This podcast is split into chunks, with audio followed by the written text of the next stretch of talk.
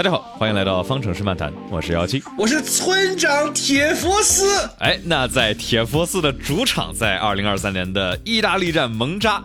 给我们贡献了一场相当精彩的比赛啊！就是大家觉得这场比赛怎么样？咱们也可以在这里用弹幕来去打一个分儿，十分的话就是最满意，对吧？然后相信这回更会偏十分一点点，而不会像呃下休前的那些场。哎妈呀，四分五分，好像并没有很偏到十分。好吧，我我觉得就大家都可以来去集思广益，看我们有有几个打十分的朋友了啊。那今天的话，我们稍微尝试一个呃不太一样的结构啊，我们来去考虑到呃对吧？今今年平均比赛水平比。比较无聊，我们要照顾一些这些也没有完整关注比赛的朋友。依然对 F 一抱有着很强的热情，但是实在因为公务繁忙脱不开身，没有看到比赛的朋友们，我们帮你先来这个回顾一下比赛的过程。那么在这场精彩的意大利大奖赛呢，首先第一个精彩发生在周六啊，这个两辆法拉利都极其意外的。跑到了这个 Q 三的最前面，跟维斯塔潘抢，最终啊，万万没想到是他塞恩斯拿到了杆位，应该是零点零一三秒，对吧？就是毫厘之差，非常的接近。对，而且要再提这个勒克莱尔也只差了零点零六七秒。嗯，就是确实这个排位啊，距离前面红牛这么接近，我们其实感觉已经好久没有看到，是除了上次这个匈牙利那一回，对吧？那个少见的啊杆位丢掉，但是必须得说在。一片红色的海洋中，一位法拉利车手拿到杆位。虽然去年拿到杆位了，但是今年的话，真的就是再一次重复了这个，让大家觉得啊，好像。除了红牛之外，有可能有一点竞争力，只不过这个到周日了，还是让你还是比较无奈，又做了一次 儿法梦。然后正赛醒的还挺晚啊。那我们正赛发生了什么呢？首先上来就嘣一个大爆炸啊！一个来自法拉利的车队的引擎爆缸了，不不，一个来自意大利的车队，小红牛啊，最近表现非常出色的角田在暖胎圈的时候就发生了引擎爆缸，直接退赛啊！这个主场的车队总有一支很倒霉，那么今年是小红牛啊，而且呢，他因为没没有这个五盏红灯还没有熄灭，所以说它这个是个 DNS。当时比赛的时候呢，就有很多的观众们在讨论，它是个 DNS 还是个 DNF 呢？啊，对。那我们查阅了相关的规则之后，发现啊，它因为没有红灯熄灭，所以它是个 DNI 哎 DNS。那么什么样的情况是 DNF 呢？就发车了之后，哎，你发现这个引擎不动了，爆缸了，然后别人都在往前冲，然后你停那儿了，你那个叫 DNF。在五盏红灯亮熄灭了之前。车就没了的话，就比如说这个二一年的摩纳哥站，对吧？那次勒克莱尔就是一个 DNS。然后呢，五盏红灯开始比赛，呃，五盏红灯熄灭，比赛开始之后呢，没有发生任何的事故和基本没有这个排名的变动，大家都开的过于保守，这也让塞塞恩斯守住了杆位。其实维斯塔潘的起步比他稍微快那么一点点，但是并没有能够啊，在一开始就把他的位置超了，给我们留下了一些悬念啊，也给法拉利这个主场的观众留了点面子啊。然后呢，这个第二圈的时候，阿尔本超越了。皮亚斯特里啊，来到了第六位，所以说阿尔本整周末的表现都是非常非常的碾压级别啊，就是把他以前所有那些好朋友，什么哈斯、阿罗都不知道碾到哪儿去了。维斯塔潘啊，整整忍到了第六圈才第一次强势准备超越塞恩斯，结果塞恩斯强势关门，但是呢，维斯塔潘丝毫没有生气，并且还评价了说塞恩斯这个行为非常的 naughty 啊，很淘气。维斯塔潘。跟紧前跟紧三思有 DRS，评价 Naughty 的那一圈是维斯塔潘想尝试一号弯走左侧走外线，对吧？你一号弯的外线就是二号弯的内线。然后呢，塞恩斯基本上上演了一个完美的2021年老汉在这个弯对维斯塔潘做的事情，就是左侧基本不给他留任何的空间啊，就是强迫他上这个香肠路肩。然而这回的话，这不是21年的维斯塔潘，而且这个他也心想，这不是汉密尔顿，对吧？不是我任何的竞争对手，我何必跟你挤呢？我他维斯塔潘就非常机智的啊，往左直接开到了这个逃生通道上面去，来去我们接着再试，对吧？我车比你快，那我这圈过不了，我之后还有机会。只不过这个机会，对塞恩斯必须得说，这一个周末防的是鞠躬尽瘁了。这个能把维斯塔潘防这么多圈，真的也挺不容易的。接着说啊，这个是是说起来，刚才那个 Naughty，我想到什么呢？这个 Naughty 啊，就特别的可爱。我想到当年。就是我在练那个巴西柔术的时候，然后配跟跟我这个搭配到了一个印度的小妹妹，大概只有一米五几，然后要跟我那个练柔术，然后她就在我身上用了各种各样的那种特别高级的技巧，但是我就就是确实没有效果，然后我就想到这个感觉就非常的 naughty，大概在维斯塔潘的心中啊，这个塞恩斯的这个表现呢，关门就好像那个一名无几的印度小妹妹一样，哎呀，确实很难很难。那么这个，并且维斯塔潘呢，还在这个几圈之后啊，第十圈了，居然还没有超过。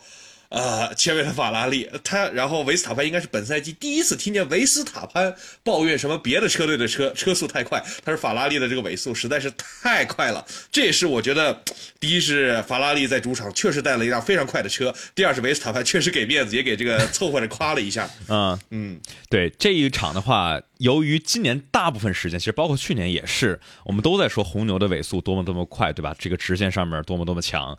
这一场里是怎么样的？法拉利是带来了 Monza Spec 这个蒙扎特别版的尾翼，就是特别的薄一层，而红牛呢，今年是没有设计。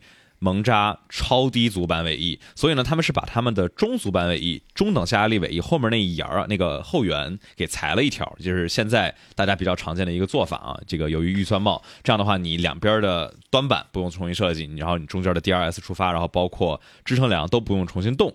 所以这个红牛的话，在下压力也是阻力上面稍微多了一点，所以。弯道中红牛更强一点，这辆 RB 幺九，但是在直线上面，我们也是明显的能够看到啊，在这个呃直线出弯了之后，你不管是这个从帕拉波利卡弯出来，在主直道上，还是从二号弯出来，在这个 Curva Grande 一直到 Del Roger Chicane，都是能看见两个人出弯速度一样的话。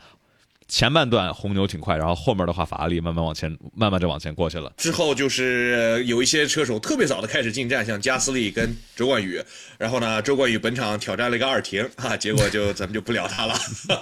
加斯利这边呢遭遇了一个五点九秒的进站啊，也是比较惨。Alpine 这场真的是太慢了，两辆车从排位赛到正赛一直都是垫底水平。我觉得 Alpine 应该是本周末最慢的赛车。好不容易能够给阿罗来做个伴儿，对吧？甚至能跑到阿罗的后面去也是不容易。比赛到第十五圈啊，结束了，因为这个 维斯塔潘超越了塞恩斯，塞恩斯在一号弯前锁死了一下啊，但是呢，最后他还小小的挣扎了一下，在那个三号弯的时候啊，其实塞恩斯的尾速甚至比维斯塔潘还要再快那么一丢丢，但最后因为呃第四号弯他是在外线，所以说还是被超越了，就感觉到当时像什么呢？就像这个恩佐老爷子在天之灵在那可劲儿的推他那法拉利，你超啊，你再快一点儿，对吧？你确实很少看到那种两个油在踩到底的时候，那个法拉利居然比红牛 还要再快那么一点点。这个画面我觉得值得这个法拉利挂到工厂里面一直重放，这是他们今年最大的功绩。对，就是气动啊，气动都是给那些不会造引擎的人玩的，对吧？啊，对对对，这个蒙扎啊，这是一个非常好的这个这句话，只有在这里才是对的。刚才我们也提到过了，就这场不会造引擎的是是某支法国车队，所以 我们接着说。对，那些法国人根本不行。好，呃，之后呢，这个皮亚斯特里啊，在二十三圈的时候，本场特别倒霉啊，皮亚斯特里先是跟诺里斯撞了，然后呢，比赛进入了一个很长时间的无聊的这个蒙扎睡眠时间。哎，结果到第四十一圈的时候，啊，皮亚斯特利又撞了，这次是跟老汉撞了。这里呢，皮亚斯特利非常的倒霉，自己的半个前翼光机全都被撞没了。但是啊，这个永远质量贼好的奔驰一点事儿都没有。但但是他被罚了五秒。对。但是，呃，老汉被罚了五秒之后，这场之前巨慢无比，然后谁谁超不过去，就这五秒。最后可劲儿超，可劲儿超，愣是往前提了两个名次，而且还没有被罚掉。他最后超了这个阿尔本六点几秒，所以这也是啊，老汉不到罚时不会玩啊。这个这是本场最后的一个小小的花絮啊。然后呢，到了第四十五圈的时候，佩雷斯一直超不过去，然后他在语音里面说了个 “come on”，然后很多人听的就觉得特别像，说了一个。我形容我就特别像 TMD 啊，最终呢还是超了过去。那呃，最后啊，迎来了高潮的五圈就是咱们法拉利大战啊。你要不然这个还记得一些细节没？给我们这个再回顾一下。首先我们要说啊，蒙扎这条赛道，我们呃昨天看到的比赛有非常多的。决斗，但是超车数量其实不多，而且超车的方式呢，基本上就是比谁在内线以及谁杀的更晚啊。那在比谁杀的更晚，因为它不像比如说英国站银石，对吧？你有不同的走线，你可以用巧妙的利用你的呃车身的姿态、你的抓地、载荷转移来去走一些不一样的走法。那蒙扎这就对吧？蒙扎基本上就是三个 shaking。加一个这个呃帕拉波利卡啊、就没了，就就是三个谁 K，两个 Lesmo，就就是非常一样。呃，进一号弯刹车右左，然后这个 d e l r o g i 刹车左右啊，接下来 是吧？两个 Lesmo 之后，阿斯卡里刹车左右左，所以怎么超怎么拼，就是拼谁刹的更晚。那在拼谁刹的更晚，在没有 ABS 助力的情况下，那就意味着会有锁死的情况。所以一整场，不管是塞恩斯之前防维斯塔潘，还是这个两辆法拉利内斗啊，都是在这拼命的来去尝试晚刹。其中第一次勒克莱尔对塞恩斯的正式进攻，在出弯的时候，十一号弯出弯已经拿到了一个不错的优势，有 DRS 吸一点尾流，最后的话扎内线。其实你在一号弯，你的尾速更快，你扎了内线之后，基本上就已经赢了。但是啊，勒克莱尔野心有点大，推太极限了，刹太晚了，导致一点轻微的锁死，所以他走深了。这时候塞恩斯就非常机智的来了一个到不了交叉线，但是是一个回切，主动把车身更早的摆正，更早的开油，在接下来三号弯的时候贴着左侧。你接下来的三号弯，你贴着左侧就意味着你是四号弯入弯是作为内线，哎，这一回塞恩斯稍微有点锁死啊，但是然后勒克莱尔的话，必须得说勒克莱尔这块反应特别快，因为他假如反应他。在进弯的时候稍微往右打了一下，假如没打那一下的话，前翼就掉了啊！这两法拉利就在主场就要碰上了，是塞恩斯锁死了一下啊，然后勒克莱尔躲了一下，两个人都没碰，继续战斗，就这么样来来回回，来来回回，就基本上持续到了最后一圈的最后一个弯，在最后一圈的帕拉波利卡，勒克莱尔还在想扎内线，然后出弯的时候油开特别早，看他一直在那儿修，就是是真的想拼，是真的想拿这个领奖台。对，我觉得。最后，他这五圈的争夺真的是本赛季最精彩的攻防，而且它发生在一个。呃，主场的红色队伍当中，我觉得这实在是给所有的 F1 观众贡献了一盘珍馐大宴。所以我觉得今天非常骄傲的说自己是个铁佛寺，对吧？各位观众，相信没有人不对这个争斗满意的，对吧？我们这个对对手唯唯诺诺，对队友重拳出击，永恒的法拉利的精髓，是吧？啊，对，就就永永永远都是这样啊！永远的话在自己的主场，但就是怎么说呢？叫还好，人家没。没碰上，因为我觉得至少有三次，就但凡一个人没有做的没有做的完美，两个人都碰上了。但凡塞恩斯往边上闪的时候，勒克莱尔没有躲开，就是一九年的巴西站。但凡应该是勒克莱尔有一次锁死塞恩斯，假如正常转向了的话，那有可能就是一八年的阿塞拜疆，就是这种双车退赛的概率就是非常非常的大。最好玩的是什么呢？最好玩的他们跑完了，勒克莱尔出来见到 Fred。瓦塞尔，然后勒克莱尔第一上去第一件事干嘛？不是拥抱，是拿他的手是摸 瓦塞尔的脉搏。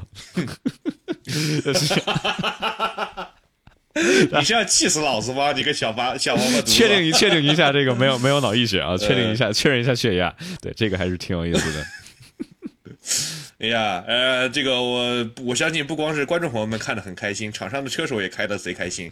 那法格努森原本都被套圈了，然后被套圈还挺慢的，看他俩那个一直在那争，然后就跟得越来越紧，越来越紧，越来越紧，然后开得飞快啊！最后在这个场上的最绝对黄金位置看完了五圈的好戏，那可真是这也是激励车手的一个好方式。最后冲线的时候，两辆车的差距只有零点一八四秒，哇哦，amazing！我觉得这个必须要给法拉利本周末的表现打十分。嗯，对，就是尽管车辆的性能没有顶到满，对吧？但是总体的观感上面，呃，以及给我们带来的好活儿那是那是真的是相当的顶。你刚才说到这个，在后面观赛之前，拉塞尔分享过一次特别好玩的，二零一九年的奥地利站不是这个维斯塔潘勒克莱尔大战嘛？就是当时这两个人还能打在一起呢的时候啊，拉塞尔开着辆当时的威廉姆斯，对吧？反正特别慢，然后在直线上面，他就，然后他就说，他当时就一直在盯着前面两个人在那斗，感觉特别精彩。然后差一点上草 spin，他是右轮是压上了草，赶紧回来，看看看戏看的太走神了。所以说这帮人真的会去看戏啊，就不是我们在这开玩笑，他们真的会很喜欢看这个大家在附近斗。对，不过也有听到一些观众的这个评论是说，呃，对于某一位车手或者就是 either 是塞恩斯或者是勒克莱尔表现不太满意，呃，就是觉得他并没有。严格的执行一个优秀的听呃这个车队话的车手应该做的事儿，嗯，这个你怎么感觉呢？哎，那咱们也可以来好好讨论一下这个。就是我还是那个观点，在体育竞技里头或者说赛车里头啊，讲人品没什么意义。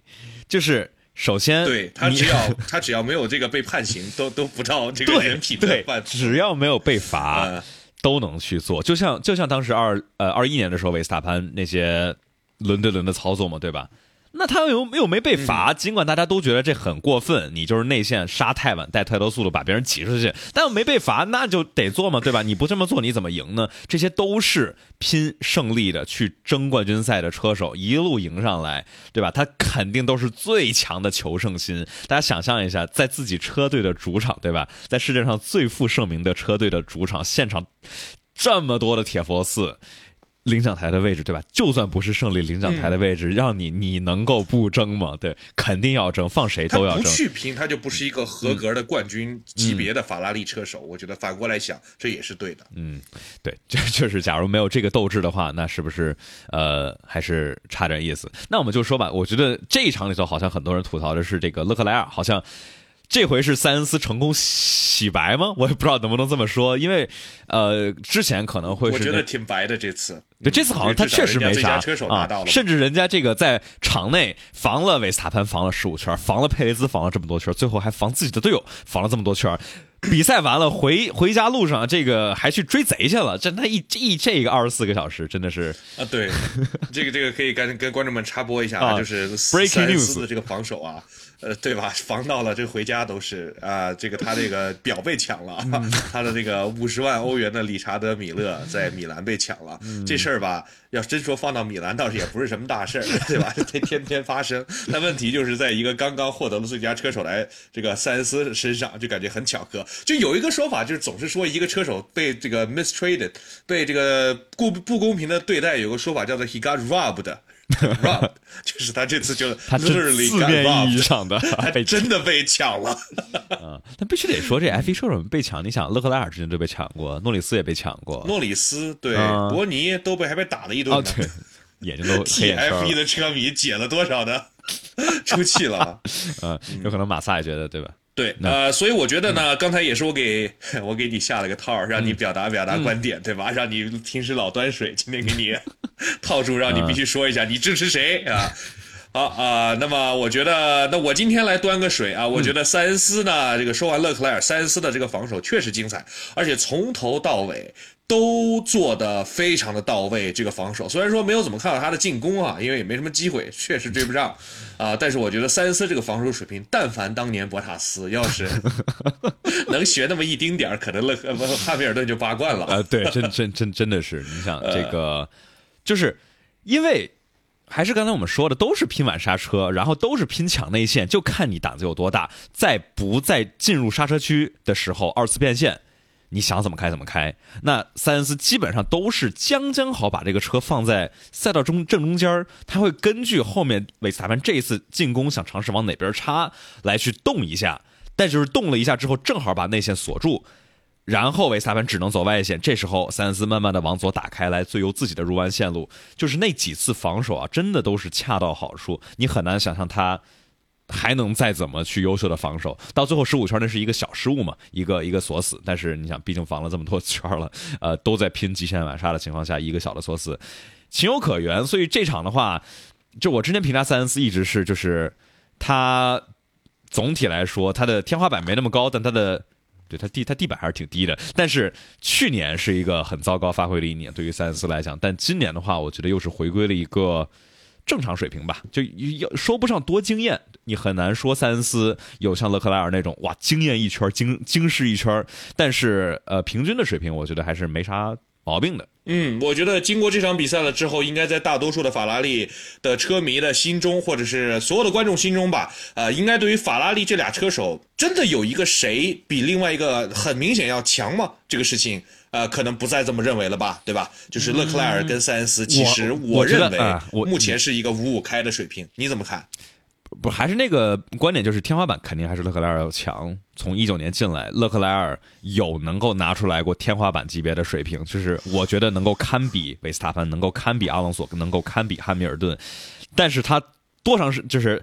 呃，每隔多长时间才能拿出来这样一次平均的水平呢？以及每隔多长时间会出来一次像今年西班牙站、像今年意大利蒙扎，对吧？这样的这种很一般、很一般，甚至很糟糕的表现也是会有，也是我觉得勒克莱尔距离刚才那说的那三位世界冠军选手的差别。因为你说什么时候见过维斯塔潘，哎呦，这个周末就一直挺慢的，跟队友比，对吧？好的我我真不记得。呀，我我我我我我的观点就是，你看，比如说我们说这个巴顿，其实当年跟汉密尔顿当队友的时候，不一定谁比谁的成绩好，对吧？那经常那个谁不是总是黑他那个，只落后巴顿多少多少分是吧？三年加起来积分没有超过巴顿。对，就是汉密尔顿的这个所谓的高，肯定是要比巴顿要高的。但是实际上，在两个人在竞争的时候，因为这个赛场上并不是只比绝对速度的，所以我认为至少在迈凯伦那几年，巴顿跟汉密尔顿其实是五五开这个事情啊是比较稳的。所以我觉得现在勒克莱尔跟呃三思的情况，哎也是比较类似的。所以我觉得这场比赛是给一个呃三思的天平上加了这么一点点筹码，让两个人啊，对吧，有了这个更平衡的状态，也增加了他们之后在车队里面这个大家都有同样的话语权，有更多的竞争和内斗啊的机会。这个我非常的喜欢，非常的看好。你刚才那个类比，我觉得真挺不错的。我之前还真没想过，确实就像当时这个迈凯伦的一呃一零年到一二一二年嘛。呃，也是很多人来黑汉密尔顿啊，三年积分加起来没巴顿多，两个人排位、胜利场次有来有回。一二年还是很明显汉密尔顿更强一点，但是加上主要是二零一一年汉密尔顿开的实在太烂了啊，这车跟马萨有莫名其妙的魔力 啊，总能碰到一块儿，所以就是法拉利两个人啊，之后也涉及到合约的问题。你觉得，假如你是法拉利的话，你会怎么样选择？这俩人，我之前觉得奔驰的车手组合应该是最强的，但是我觉得现在法拉利的车手组合看起来其实是不弱于奔驰的车手组合。那我觉得还要弱，所以我觉得，我觉得还要弱一点，就是，呃，就我这两个都是势均力敌，就不像红牛那样，但是奔驰的势均力敌要更。高一点点啊，那也这么说也可以。但是总之呢，我认为法拉利目前的这个车手阵容还是相当合理的。嗯，我觉得呃，目前法拉利最紧要的问题应该是要把塞恩斯留住，要不然的话，你这个离重蹈红牛的覆辙可能就不远了。说不定你即使研发出来一辆好车，也拿不到车队冠军，因为找一个优秀的二号车手还是挺难的。但至少法拉利不会缺人想去开啊，想去开的人肯定多。哎呀，还是那个问题嘛，有火星车这个说你找人。人肯定能找得到，但是找两个水平那么优秀的人，你是很难的。观众朋友们可以问一下，你们喜不喜欢这种稍微这个回顾一下的模式？如果大家喜欢的话，请这个在评论区啊，或者是啊什么地方给我们留言啊。然后如果你们喜欢的话，我们就接着以这种方式，每周先以呃回顾一下比赛的大概的过程，然后。对，帮助这些没有做功课的同学啊，这个复习一下，复习一下这个没作业没写没有关系。那我们在说这个的时候，也可以来插播一下我们自己给自己打的广告啊。大家假如在苹果播客平台或者喜马拉雅上面收听的话，麻烦大家给我们来一个五星好评啊，给我们来点建议，觉得怎么样可以做得更好？哪些地方大家喜欢我们做的啊？哪些桥段想多听？哪些东西不想听啊？比如说村长的啊。这样啊，然后刚才有 SC 要求把我的 R 剪进去哦。上次已经剪进去过一次了，这总不能老土拨鼠在那儿在那儿怒吼吧？对，然后大家可以多帮我们去推广推广啊。这个觉得有呃看 F 一但是没有在听我们播客的朋友，给他安利安利，对吧？听说这个每周每周二都能够有这个两个人和大家一起。聊一聊过去的 F 一比赛，嗯，对，是的，啊，像个新闻发言人一样，我怎么就变成新闻？有有穿成这有头型是这样的新闻发言人吗？对，啊，比赛的结果已有相关的官方文件，你可以自行去查阅。对，啊，好，不说了，我不说了，这个说不能，对，我们我们我们我们说回来，说回来播客。那所以说的话，大家假如想来就是着急听的话，假如想就是迫不及待想听我们俩来聊，可以加入洗米团会员或者爱发电上面。也可以来搜索我们的节目，这样的话能够在周二的早上就能够听先听到新鲜热乎的比赛回顾。那所以说，我们这个自己给自己的广告就说到这儿，我们来说我们的准备的话题吧。要不就来提维斯塔潘的史无前例的十场连胜。我觉得这个真的是一个很伟大的创举，但是真的。就是大环境导致这个事儿，好像确实没什么人在讨论。哎，活儿整挺好，之后别别别再整了啊！牛威挺牛，就咱之后别别再搞出来这样。记录挺好，以后别搞了。对，我们其实可以提一下，就是之前的话，大家都说是维特尔的九场连胜，对吧？其实还有一个看抠不抠你的字眼。一五呃，一九五二年到一九五三年，法拉利传奇车手阿斯卡里，对吧？也是蒙扎的阿斯卡里组合湾的命名者，对吧？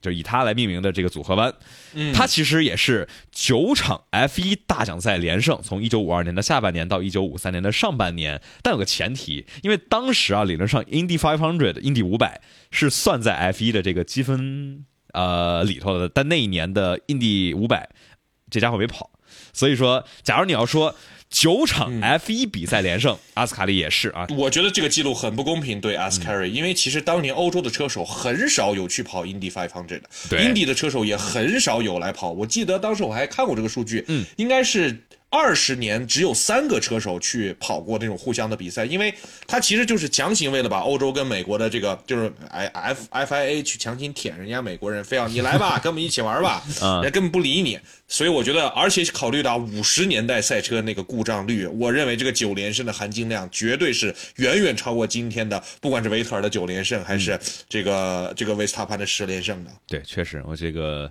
今现在的话，一是比赛多了，二是稳定性。你看哦，但是说到稳定性，今天必须要提一下，在这这一场比赛的后半段啊，GP 是跟 Max 说要有一部分的 lift and coast，再加上开局时候小田这车直接炸了，让我想到本田这引擎。因为一般来说啊，蒙扎都是到了该换引擎的时候了嘛，而且加上蒙扎对引擎的这个考验是很大的，所以有没有可能其实就是这回呃维斯塔潘这个动力单元也也差不多到年限了。张江好啊，这个没有没有没有炸，让给他保了一个十场连胜。呃，我觉得概率不大。你这个现在多久没有看到这种前面的车队因为故障问题退赛了嘛？对吧？今天第一场勒克莱尔不是就退了吗？好，红牛啊，红牛还是少一点。法拉利吧，这个咱们不是讲顶顶顶级车队，顶级车队的实力是吧？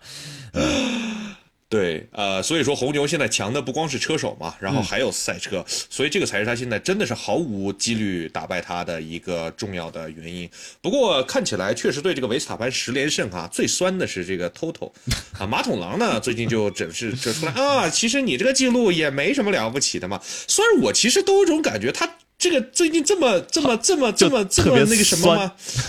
对，对吧？我觉得怎么跟你以前那种非常 daddy 的、非常这个，对吧？呃，这个 man up 的感觉就特别不一样。怎么最近变得小肚鸡肠的？对我我有点怀疑是不是媒体在搞他。但如果他真的是这样的话，我觉得很失望。再加上，其实我最近对于这个马桶狼是有一些偏见的，因为我觉得就是你最近这个车队的表现迟迟两年了，对吧？赛车搞不上去的情况下，然后你还呃一直在外边各个什么搞 PR 啊，或者是做什么去什么哈佛教书啊这种事情上面，其实把自己的这个形象，什么八冠的伟大领队，搞得还挺突突突突出的，所以我就觉得有一点让我不爽，因为你作为一个，你只有当你。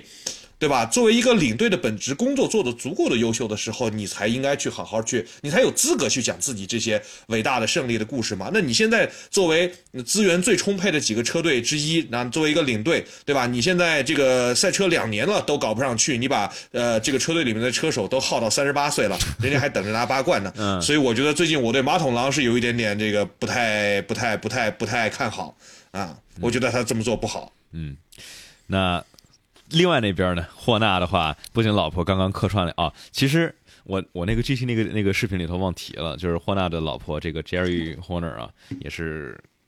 这都不叫客串，这其实是一个姓了吗？他有的时候会写就他的这个哦 maiden name，、有的时候会写就是 Horner，但他有时候就把它作为中间中间名来来来说嘛，对吧？所以就是这个呃 Ginger Spice 啊、Spice Girl，呃霍纳的老婆，这是也是在 GT 这个电影里头出现了，是扮演这个主人公的母亲啊。所以看的时候就特别出戏，总觉得另外一边坐着应该是霍纳，就特别尴尬啊！就对于车迷们来讲，这个都可能不算是一个彩蛋。那我们就说另外那边吧，就说霍纳带领的这支车队，维斯塔潘和红牛这边最早啊，我们说车队冠军，其实在下一场内，假如红牛拿满分，然后假如梅奔会退赛的话，梅奔一分不拿的话，新加坡站应该就能够来去稳掉车队冠军，这么早就能稳掉车队冠军。而且，假如佩雷兹年初再猛点儿，呃，不是年终再猛点儿的话，还能够还能够再早。但，呃，维斯塔潘的话，更大的概率看起来应该是日本或者卡塔尔啊，这个看起来更、又是日本，他今年日本得好好想一想。对，但是 日本的话有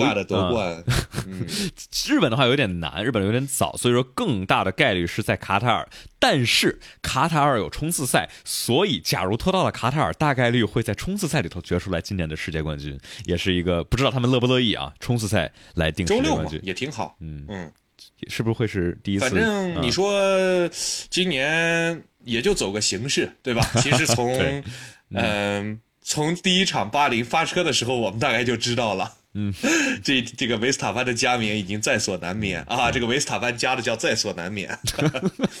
对，呃，不不给他加，还能给谁加呢？所以说，呃，之前有人有人提到啊说这个能不能维斯塔潘赢了之后去小牛，去小牛跑一跑？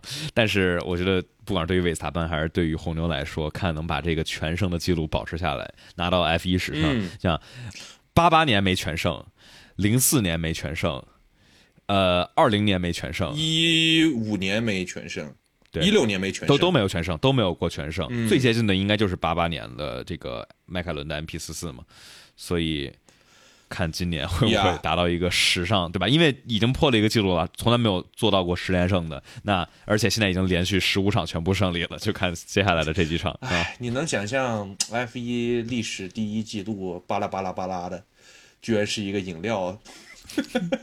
这这我觉得太能够70年的打出来啊说你说什么啊居然？嗯，什么梅赛德斯，什么法拉利，什么雷诺，什么迈凯伦，对呀什么玩意儿，谁谁谁都来跑过，最后只有红牛才是世界第一。你以后就喝那个才你才飞起，你以后谁开什么车在人面前红牛都不好使，嗯你一罐红牛就给吓跑了。就直接对吧？翅膀长出来了，是 Red Bull give you wings，所以 啊，也能飞傻了吧？好，那。有人说能不能争取一下连胜两年？连胜两年还是难。二零年，二零年梅奔就是输了三场嘛，对吧？英国站第二场输了，那是因为轮胎撑不住；意大利站输了，因为老汉没往左边看；最后阿布扎比输了，主要是这个老老汉阳了啊，所以这三场丢了。但其他的确实确实都是碾压性的。呃，我们要不接下来提一下皮亚斯特里吧，也是这一场里头诸多碰撞啊，就是诸。刚才村长说这个开场对吧？我们说第一圈、第二圈蒙扎居然没事儿，因为蒙扎的一号弯是向来的容易出事儿、容易出幺蛾子的地方。但这次大家开的太专业了，也有可能是往后掉以轻心，开始往后拼了之后啊，哇，各种碰撞，我们好久没有看到，就是大家来挤来挤去，又掉前翼，又是上草的。那我们就先来说皮亚斯特里啊，皮亚斯特里 这场里头戏还戏不少。首先二十四圈的时候进站出来之后啊，就跟莫里斯碰了一下，这回。你你觉得是谁的锅更多一些？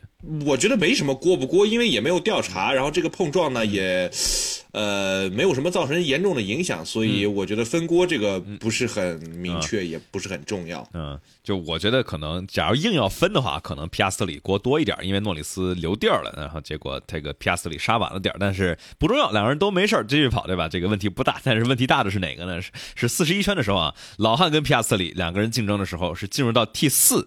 的时候，呃，这块儿大家回想一下，二零一九年勒克莱尔在这里拿到的胜利啊，那是进入四号弯极限向右，把老汉挤上了草。老汉真的是这一回 走了，呃，是挤人的那个那一位啊。这回老汉是直接、嗯这个、太搞笑了，左转弯右转了。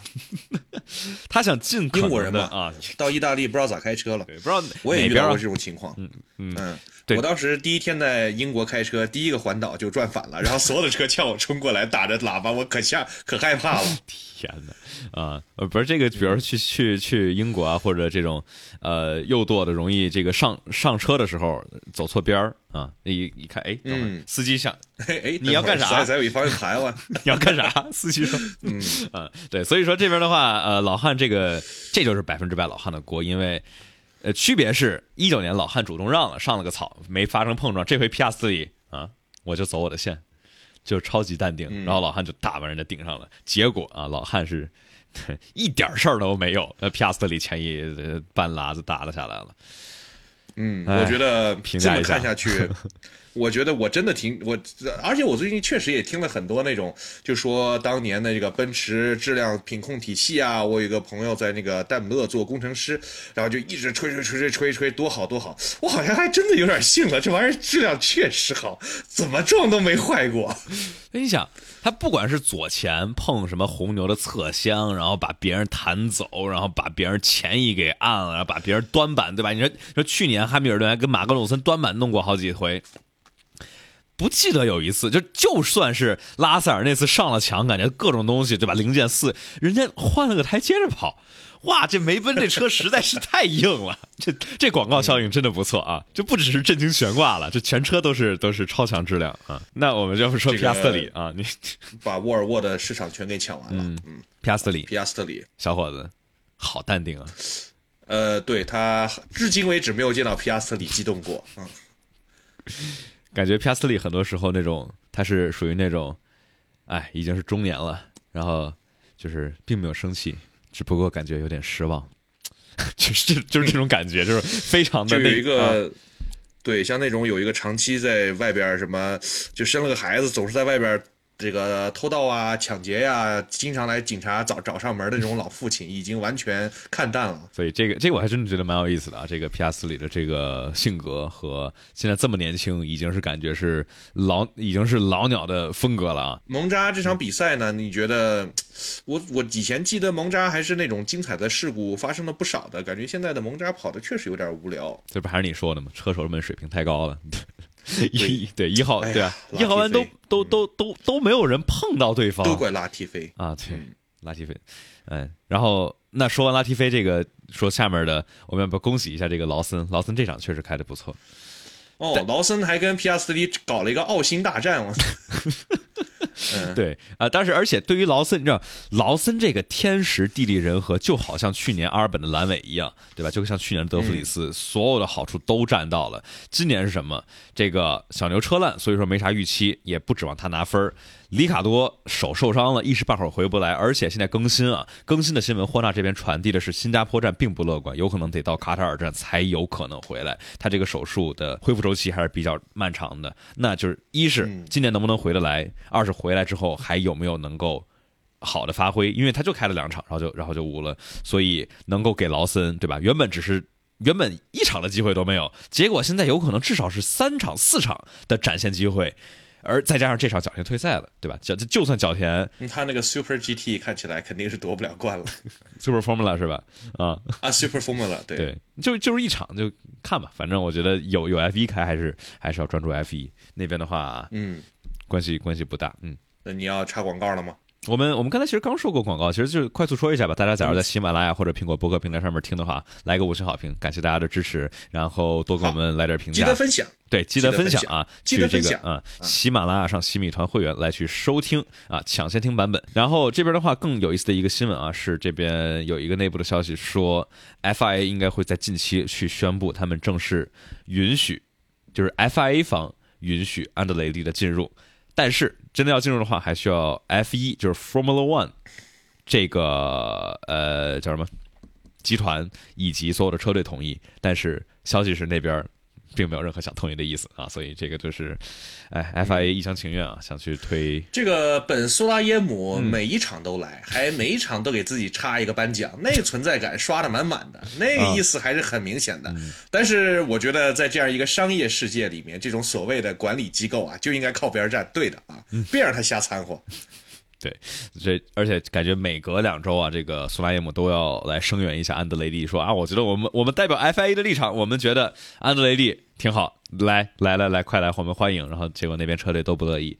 就我其实很能理解，就是大家可能作为观众啊，想多多两多两个席位，多一支车队能够好看，对吧？但是大家放在车队的角度来想，你多一张嘴就是少分一分钱，所以。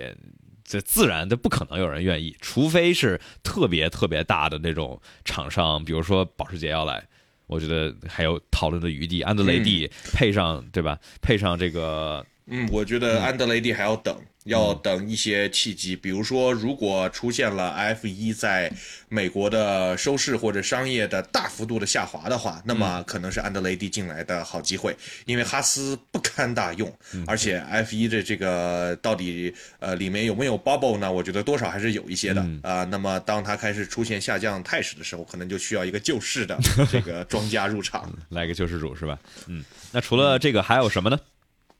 呃，刚才我们有提到这个皮亚斯特里，我突然想到，就是那天看了一个 B 站上一个 UP 主，是专门做那种就是 挖人家血统的，不是有说这个皮亚斯特里说自己有中国血统吗？还真让那 UP 主挖出来了，真厉害！我都不知道他怎么能查到这么多的信息。所以说是怎么回事呢？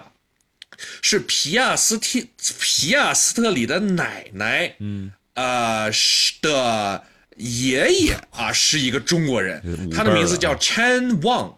啊，这个中文名应该叫陈阿旺啊，是一个广东这个潮州人还是什么的。他在一八六六年到了澳洲，然后呢，跟一个寡妇还是什么结婚了之后，反正生了孩子，然后又生了皮亚斯特里的奶奶。所以皮亚斯特里虽然看着没有任何的中国血统，但是他确实有这个应该是十六分之一的中国血统啊，对，十六分之一。对，很厉害，很厉害，很厉害。嗯这个也真的是能能找到这样的信息，就不容易啊。呃，除了除了皮亚斯里啊，我们这个周这个周末还有另外一个新闻，也算是一个未来的新星啊。我们皮亚斯里是现在的新星，未来的新星 Kimi Antonielli。这个不是，就是那天我发了一动态，然后有人说这是 Kimi 的儿子吗？不，Kimi 的儿子叫 Robin，那个还那个还小啊，那个还小。这个是另外一个 Kimi，这是根正苗红的意大利人啊，但是是被法拉利放弃的车手。据传明年要签 Prima 的 F 二车队啊，来跑 F 二。现在的话，他正在跑 Africa，就是欧洲的雷诺方程式，差不多是一个是一个欧洲级别、欧洲区域级别的 F 三。也就是说，根据这个新闻，如果他说的要是真的的话，Kimi Antonelli 是要。跳过 F 三就是 Global 全球的 F 三的比赛，直接进 F 二的，能不能进呢？我觉得进是可以进。然后我看到你的那个呃动态下面有人评论说，quote 一下说村长说了要稳扎稳打，哎，怎么就跳了？这不是臊脚我吗？啊，但是我觉得呢，呃，我还是坚持这个观点，我觉得是要稳扎稳打。他如果这么好的天赋，能够再稳一点，他其实年龄也不大，他十九。如果明年跑 F 二的话，那他应该是零十八岁，十八。嗯，对吧？呃，那他十八岁，如果 F 二一年就想进 F 一的话，进 F 一的时候也就十九，我觉得这个年纪还是挺小的。所以如果能够稳扎稳打的话，呃，他进 F 一的概率，我觉得可能会更大。但其实他进 F 一已经是个板上钉钉的事情了。呃，也不能说不一定板上钉钉，反正应该是所有的低级别车手里面几率算是最大的那一波。嗯，但是呢，我觉得他可能看上的是什么机会呢？就是二四年结束了之后很。很多的车手合同到期，那么他觉得这个机会如果抓不住的话，就可能出现像今年这种，其实没有人离开围场。那么这个呢，就是一个没有进，那当然就没有呃没有出就没有进的一个情况。所以我估计他这么做是为了抢啊二四年的席位，二哎二五年的席位。对对，二五年的话很多的变动，现在大部分的车手都是签到二四年嘛，就是再往长的话，也就是维斯塔潘、法拉利的话，两个人是到二四年，对吧？我记得。呃，老汉跟拉塞尔刚续签到了二五年，这个就是锁锁了。但是他虽然是梅奔的青训，F 一有位子，这要想去的话，肯定还是还是想去的，非常的混乱。所以，呃，小周到时候就看吧。明年假如能撑住一年，不管是一加一还是就一年的话，能撑过明年就是关键的。嗯。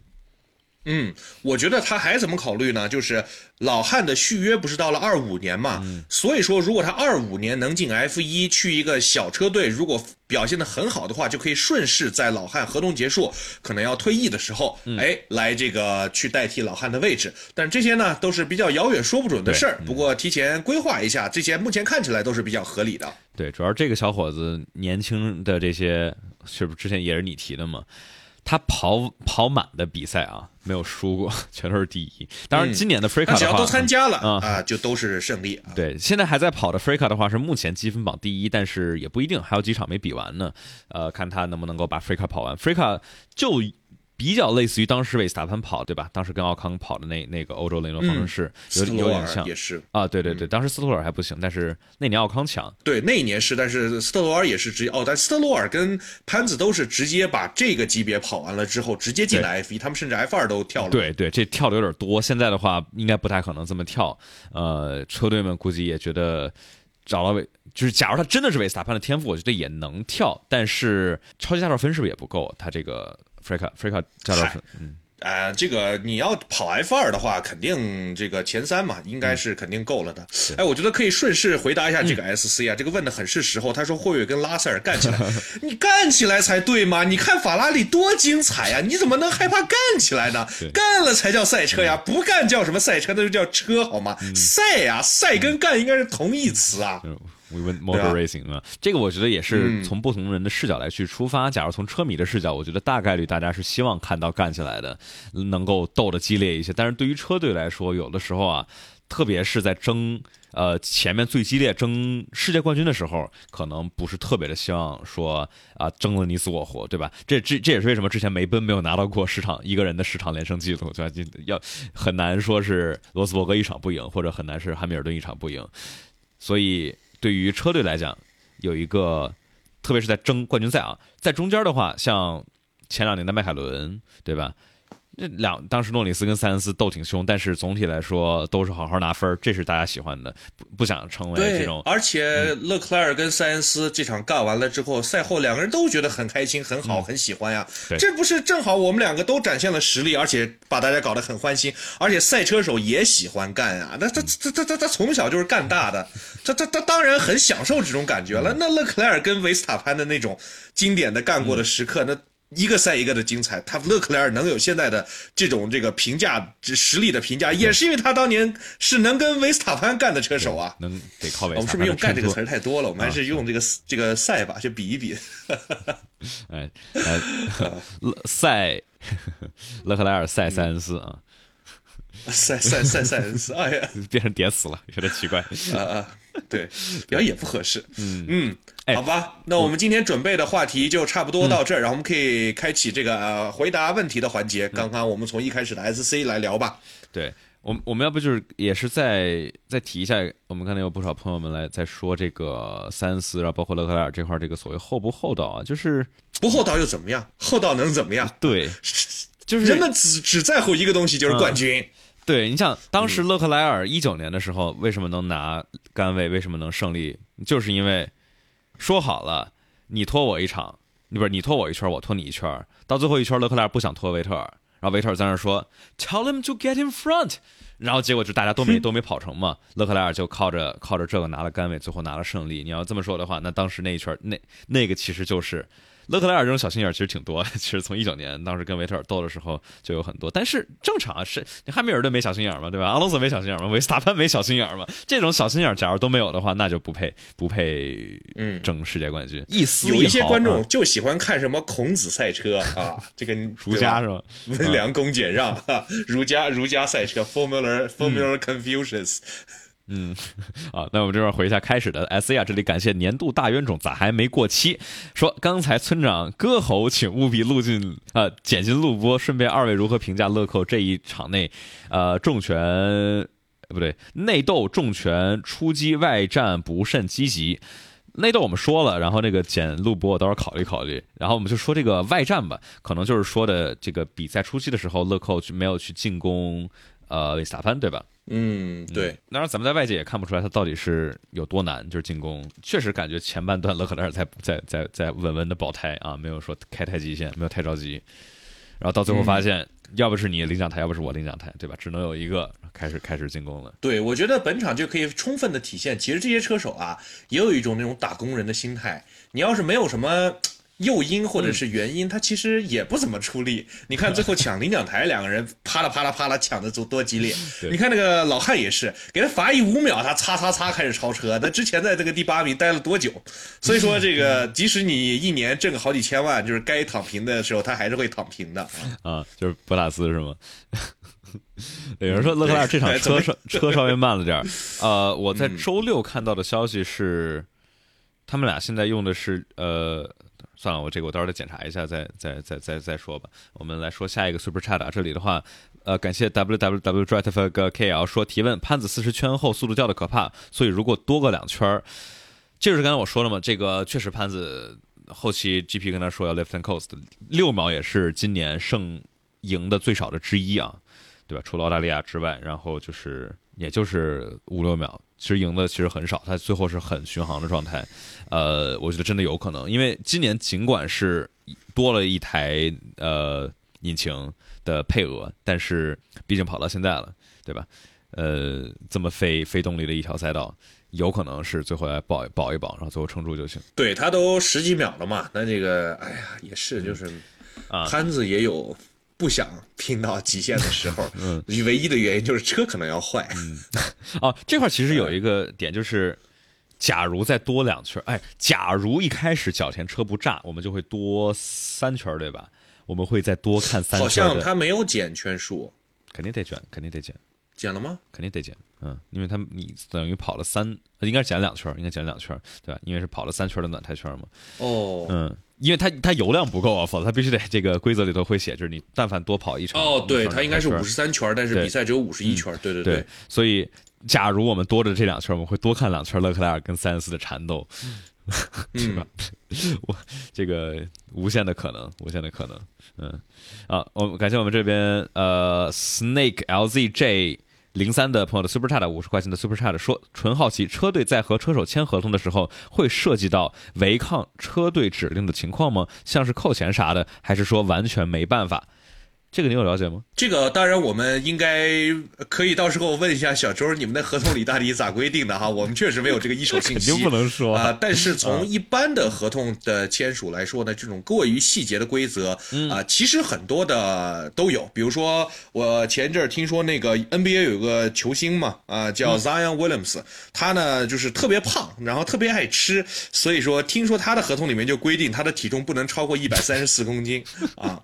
所以说这种情况是。影响车队和车手表现的，我觉得也是有，呃，有没有可能有呢？是有的，但是呢，这种你绝对不能违抗车队指令的这种条款属于。不合理的条款，就好像法律规定你不能闯红绿灯，但是它不是一个呃永远都可以被禁止的事情。它即使规定了，那么也很难被完全严格的遵循。所以说，我的猜测是类似的条款在合同里面可能也会有。呃，毕竟对吧？这个合同里面这些东西都是涉及了大量的这么多钱钱的啊！只要有钱的地方，就有很多的乱七八糟的事情啊。但是有很多的律师来去盯住了啊，有可能要摒除外，但是嗯。就比如说，头哥的合同里面会规定每年就是，呃，出席呃商业活动。当您跟 L P 签的时候，就会说有多少多少天可以是商业活动，而且它这个天是按两个半天算的。所以说，你可以有多少个半天，就是呃来为车队做宣传，这些都是要规定的非常的详细的。嗯。对，否则的话，你说，假如老汉你不给他规定这，他根本压根儿就不来。什么媒体会什么玩意儿，他 最不喜欢的就是这。潘子鬼也是，赶紧回家开车去啊。所以说，对这种车队的车手的合同啊，总体来说，我们都还是等于是二手消息来去听到一些车队的内部相关熟一点的人，从来没有说谁谁谁的这个车队的合同就大光明正大的来去曝光出来过。就是我们之前有听到过，比如说潘子的这个呃。跟表现相关的奖金，据说挺多的，所以说今年红牛应该好好付一笔。就是还有一个是说他二零年还是二哎哪一年？一九年，他是一九年赢了三场，对吧？说是他的呃这个有一个车队对他的跳出条款还是什么？他只要如果他赢得超过了三场比赛，他就会自动获得某一个额外的选项。那么他那一年就正好拿了三场胜利。哎，有这样的情况是有的。对，就是。就有很多这种东西嘛，然后包括当时一九也是一九年嘛，当时因为换本田，维斯塔潘这也是据传啊有一个跳脱条款，就是假如车辆的性能怎么怎么怎么怎么样啊，比如说占的多少或者有多慢，维斯塔潘有走的这个权限，就是双方都会理论上啊都会给自己留好后路，就是假如车队实在太烂，有机会来跑，或者车手实在开的太差，车队有机会来去开，但是也就不知道为什么里卡多跟迈凯伦就是签了一个这么奇怪的这个车队居然没有啊。能够去根据车手表现来去开车手的这个，可能是里卡多的法。那你当年跟里卡多谈的时候，你没有什么议价的条件啊？你这觉得把自己要整个冠军车手过来，那人冠军谁跟你谈条件？对，也对。现在的话也也谈不了了啊。我们这边的话，感谢梵高的耳机这边说想问 F 一什么时候不用换挡的？乐老四会不？哎，换挡杆。什么叫换挡杆？哦，这我还真知道。这我还那次正好查过这个问题。F 一最早是在一九八九年的时候开始用这个 Shift Pedal，然后大规模使用是要到九十年代。对他应该是问的这个换挡杆。OK，我刚我刚才想到这个，就是说换换挡杆啊，换对换这个就是不用 H 型变速箱，对，就是这个九零年，当时法拉利最开始开创的嘛。但是呃，最开始的可可靠性非常差。但是九一年之后，大家基本上就慢慢就就全都全都往这边转了，因为确实，一是你不需要花时间把手放到右边，单手握方向单手握方向盘；二是什么呢？你的车体。只需要两踏板能够做得更窄，你的车身这块也能做得更窄，气动做得更好，就是双方面都有都有优势啊。然后你呃，要不说下这个乐老四会不会合同谈的不顺利？呃，谈的不顺利，急于要表现强于队友。我觉得这个分歧是合理的。勒克莱尔，嗯，职业生涯就没有不比对手的那个表现强势过，包括跟维特尔嘛，对吧？所以说。呃，他应该是很难接受自己目前比队友的表现呢，哪怕就是最近这几场吧，呃，就属于一个伯仲之间。像这个情况，勒克莱尔其实都没有怎么经历过。嗯，因为就算是二一年这个积分落后于塞恩斯，那年也是靠着。勒克莱尔的运气极差，就非常差啊！都很多情况下都不是他自己的问题，所以最后积分负于塞恩斯。去年的话也是积分上算是碾压了碾压了塞恩斯，但今年的话确实是塞恩斯回归到一个正常水平，然后勒克莱尔稍微退下来了一点，就不知道哪儿不太顺啊！经常有像什么西班牙站，我们老说西班牙站，西班牙站勒克莱尔是慢的离谱，这种这种不走。不顺的周末导致现在确实，但是另外一点是瓦塞尔这个跟勒克莱尔还是熟啊？你觉得这会不会是对他来说应该还是一个好事儿？我们最近可能有一种感觉，就是比诺托以前存在感太强了。瓦塞尔要不是你提两句，我感觉一整个周末连他的转播镜头那光头都没看到啊。嗯，嘴还歪的啊，嗯，对，嗯。嗯好那这边的话感谢 www Jetf 哥 kl 这说这样的话啊这个我们刚才说了拉萨会不会干起来这边感谢 superior 奇说易建联退役村长如何评价这名球员男篮被淘汰村长对易建联对，然后突然不是，我就听到怎么会突然说这个名字？嗯，村长对 男篮未来乐观吗？咱们这朋友这个花钱了嘛，对吧？咱们也也说一说吧，这主要是村长来说了。呃，易建联如何评价易建联？我觉得易建联是中国这个篮篮球史的第二人，是板上钉钉的。他的这个 NBA 期间的这个打的呢，其实我当年也都看了，这个非常的激动。当年。呃，他在这个雄鹿跟姚明第一次对抗的时候，确实这个各方面的成绩跟表现都比现在男篮里面随便拎出来任何一个人都高到不知道哪里去了啊！所以说，我觉得易建联的这个职业生涯还是非常值得肯定的。而且作为一个在中国队效力了将近二十年的球员，呃，对我觉得。评价他呢，呃，还是不管是主观还是客观，都是中国历史上第二伟大的球员，大家都应该给他掌。而且，而且我是新疆人嘛，所以我们从小就看着那个打广东，那易建联就是打不过，我们新疆队就是打不过广东，确实打不过，太难了，所以我对他心中充满了崇敬。啊，然后中国男篮的未来，我觉得就是现在我们期待是个低谷吧。但是我觉得目前其实呃有一个问题，其实是值得所有的体育项目来，就是我们中国所有的体育项目都来思考的。我们不管是男篮、男足、女篮、女足，只要这个世界上其他的国家开始好好搞商业化，对它越来越重视，中国就肯定跟不上。我觉得这是一个呃，我们越来越发现有一些客观规律是没有办法被。改变的，就是我们即使再努力，举国体制，不啦不啦不啦，有些可以赶上，但是有一些是赶不上的。我觉得这是一个很好的契机，让我们自己的这个规则的制定者来思考我们的体育到底要怎么做。我们零八年拿了五十一块金牌，但是直到今天，我们依然是一个，嗯。全民的角度来考的话，考虑的话，依然是一个体育弱国。所以我觉得，呃，以前还有很多的奥运成绩啊，这些女足啊、女篮啊，包括男篮，是我们的遮羞布。我觉得这些这些遮羞布都已经被去掉了之后，赤身裸体的相见，对吧？我们也可以更好的发现，到底你的身体上是什么问题。嗯，所以我觉得，呀，这是我的观点。OK，呃，这边的话。托托托沃夫要在新加坡站之后要做个手术，他之前不是伤了吗？这次膝盖又要做一个手术啊！这个大家最近托托沃夫也伤了，是胳膊肘吗？还是这个手腕？还是他胳膊肘那个好像不是已经弄差不多啊？吹吹吹吹吹吹啊！嗯，然后考考虑一下他的他的耳耳机嘛啊。东莞人真的是男女老少都喜欢易建联。哎，我这儿离东莞还蛮近的。哎，对，顺便说一这个，大家深圳早早上有什么好吃的推荐一下？明天我早上十点钟飞机，早能不能吃点儿？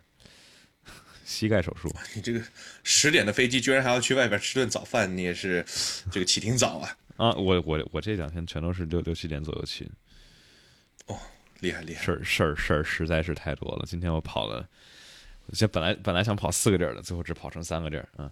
湖湖南菜。哦，深圳好多湖南人，对。哦对，哎，今天我们中午就吃了一个湖南菜，还还还做的还行。早茶，我我本来跟一老哥约一早茶，他说早茶他们那个老区得得是九点多才开门，说说算了。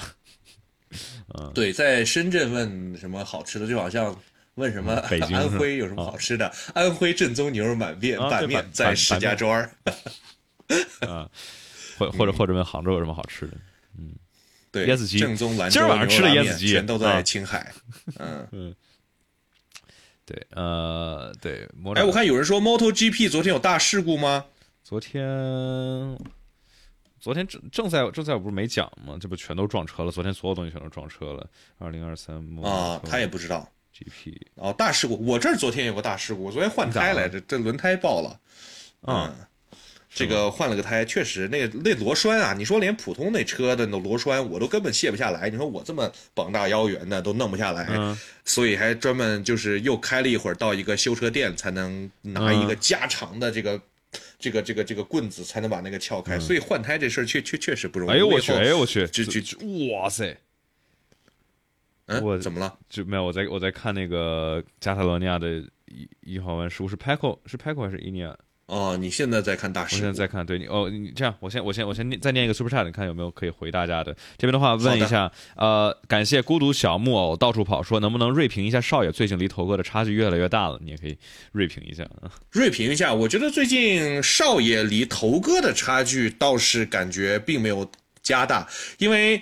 呃，就是以前阿隆索总是第二、第三、第四，然后少爷呢在第八、第九、第十。现在呢，就是阿隆索跌到了第七、第八、第九，少爷跌到了十五、十六、十七。所以说他们两个的差距感觉保持的还是呃挺稳的。但是呃，本身马丁这个车现在是越来越拉啊，不知道你看这个斯特罗尔，老斯特罗尔这个比赛都不怎么出现，就是至少没有他什么镜头了。最近大家的关注点也很少是马丁了，所以这个跟当年那个。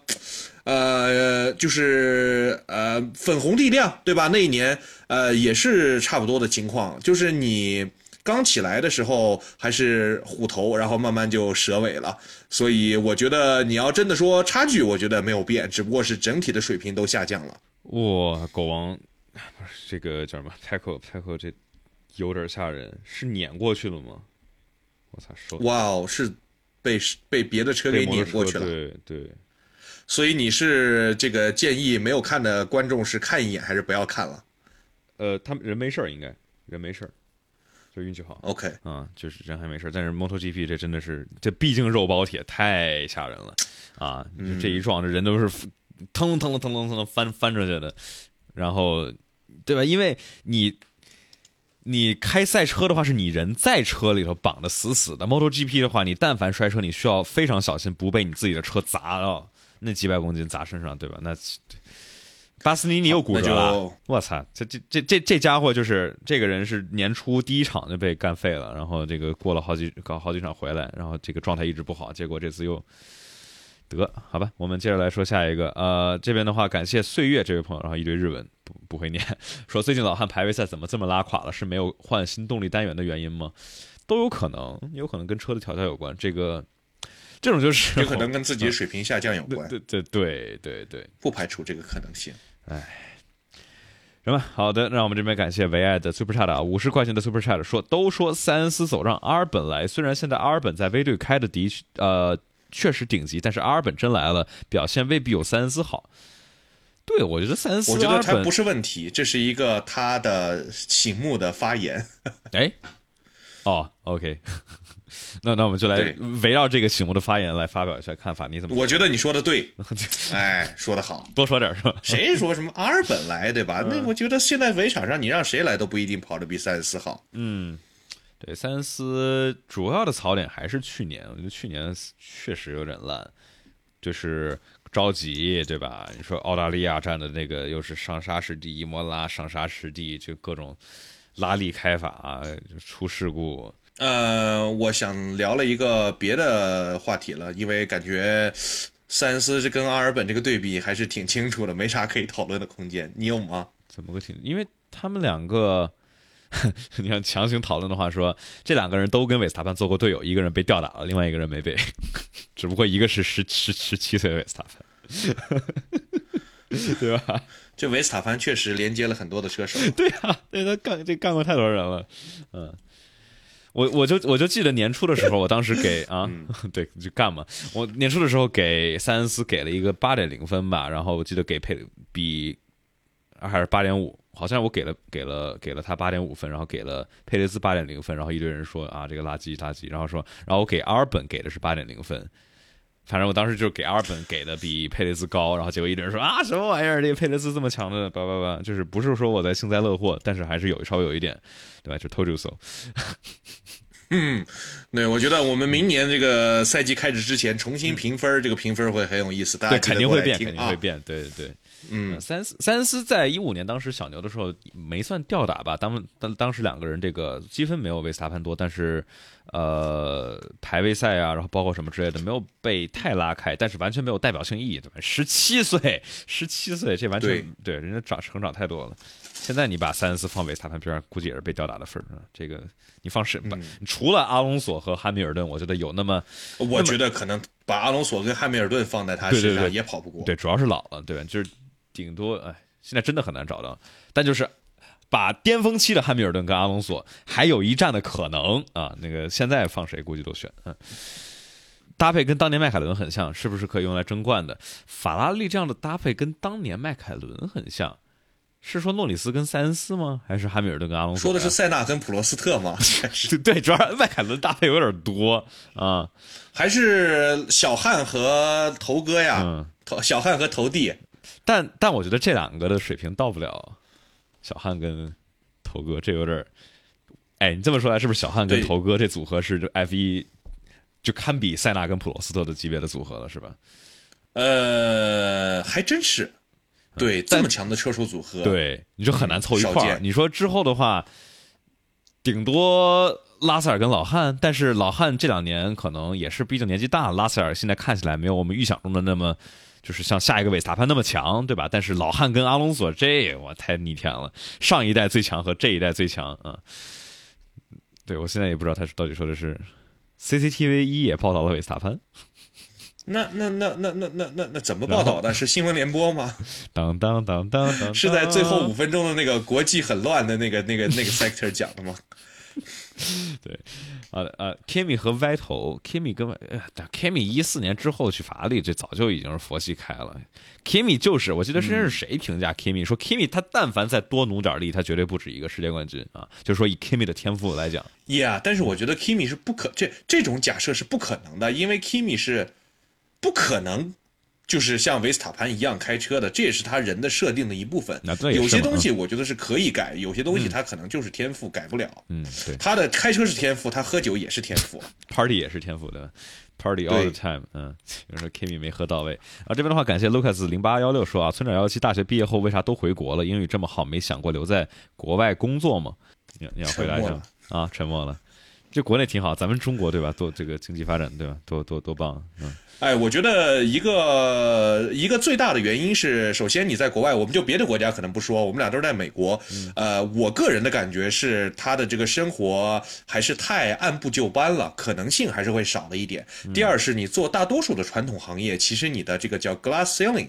呃，玻璃天花板还是很低的，所以说我在比较认清、比较早的认清了这两个问题了之后，我觉得就是反正早晚都得回国，所以直接回国也不失为一个这个选择。而且对吧，我要是不回国的话，那可能你们现在就见不看不到我在在在在这儿了。对，我们在海外海外也不好直播，对吧？啊，对。对，好的，那我们这边的话也是感谢，哎，刚才这个是唯爱吧？唯爱说要推荐个赛车模拟器，这个我我帮谁家说话？不不帮谁家说话？你这个就事论事啊，就事论事啊，啊，能不能推荐个模拟器测评啊？支持 PC 跟主机的，最好是直驱，还有好点的模拟器支架。支持 PC 跟主机，看你想支持哪个主机啊？主机的话，PS，呃，想要支持 PS 的话就是 Fanatec 了，但 Fanatec 在中国没有正式销售，所以这个保修啊之类的售后稍微麻烦点。但是 Fanatec 确实是，呃，产品本身没问题，主机都支持，然后对有足够多的盘面和生态，所以说差不多就是这样。呃，假如你想。玩就支持 Xbox 的魔爪刚搞了一刚发了一个 R 三，是支持 Xbox 的一个三牛米的小小家伙，但是嗯，有有一个更多信息应该现在不能说，但是对吧？大家都知道这个玩意儿了，但是这个是很低端、很入门级的这个产品，就是大家想之后比较想多玩的话，三六米我觉得我觉得不够啊，所以呃，基本上就是 Fanatec 了，然后。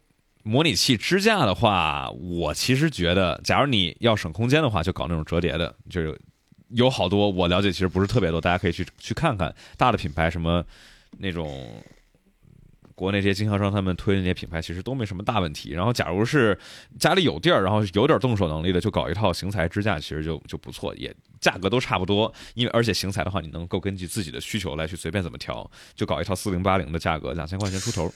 嗯，我觉得三牛米。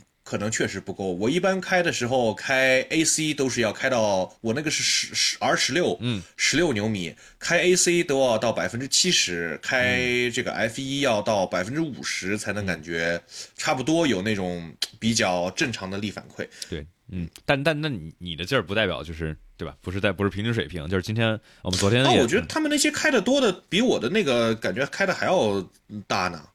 呃，但不会再大了。就是我之前的话。当时二十三牛米，我开到百分之七十五左右吧，呃，那个那个练了一段时间之后，去开卡丁车，发现轻松的多了啊！就是升到博越那三九零，它那有的那个卡丁车确实是最重的，呃，四 T 轻点儿但因为车架轻，但是它那块三九零有的时候那个转向杆可以被被顶弯了，然后车本身也重，所以说这特别累啊。四 T 的话就轻松的多，两冲其实。我觉得也不沉，主要就是它那儿的三九零运营就是带包围，车也重，方向也重，所以对我们这边的话说，啊，我看啊，刚才说盘子是托马斯特的 T 三百 RS，还买了 SF 一千的盘子，哎呀，那就是托马斯特的生态里头了。但是托马斯特的话，八就是假如你一定要有主机支持的话，八幺八就就就不行，因为八幺八一时半会儿是没有主机支持的，呃。对，这唯爱这位朋友到时候可以私信我，我们可以就是有有更多的深入的讨论，就是假如有什么这个想要推荐的，幺七要邀请粉丝进行深入讨论，对，深入讨论，对，来去深度交流一下，对吧？呃，对，因为这个就是有非常多的非常多的东西。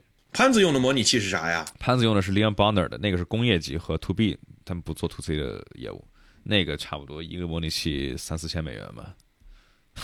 嗯，他之前是 Leon Bonner 啊，应该我不记得他用过 SC。嗯，呃，对，见过开 S 二 SC 二 P 过热的人，这胳膊得 这胳膊得这么粗吧？对，呃。啊，他现在换 SC 了是吧？OK，好吧，我还真不知道。巨石强森用的。呃，Semi Cube，Semi Cube，我之前试用过一段时间啊，这个确实好啊，人家贵有贵的道理。就是现在所有牛逼的模拟器车手都用 Semi Cube，嗯，好，然后呃，我们这边感谢又是 WWW Drive KL 说巴顿和老汉版本的迈凯伦啊啊，说 PS 村长记不得年初说有很很有信心威廉姆斯垫底。那时候信心比较足嘛，年初的时候很多的信心都很足的，这不现在都没什么信心了。我年初当时做车队的排名的预测，除了红牛和没了，除了红牛之外没有预测对的。当然的话，就是上上下下挺多的，就是大概大差不差。这是好事儿，对吧？对你随便一车迷出来说啥是啥，那这比赛没法看了。嗯啊，然后有朋友说这个呃，哎，什么网站？大家应该搜一下就行。车车手的模拟器这个组合。啊，图马斯特的直驱如何评价？长得颜值还可以，就这么评价。有朋友说，萨金特会被拿下吗？萨金特的话，Vos 我记得之前听过他几次采访，就是上周，他对萨金特的进步的速度还是满意的，所以说一时半会儿应该还没有太多的这种水深火热之中啊。就算不满意，这对外的展现的态度也是车队算是支持，所以，嗯，你觉得呢？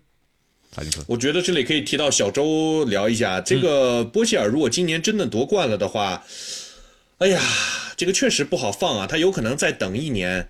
呃，就像皮亚斯特里那样，我觉得也是有可能的，因为威廉姆斯放弃萨金特来换波希尔的话，呃，这个第一你得花钱买，对吧？来买个阿罗的人，而且呃买个索博的人，他也不一定会真的就卖给你，可能有个回购条款之类的。对。然后再加上小周这里可能再给他一年的机会，如果明年没有一个巨大的提升的话，可能波希尔还是会对索博的这个位置有很大的影响。嗯。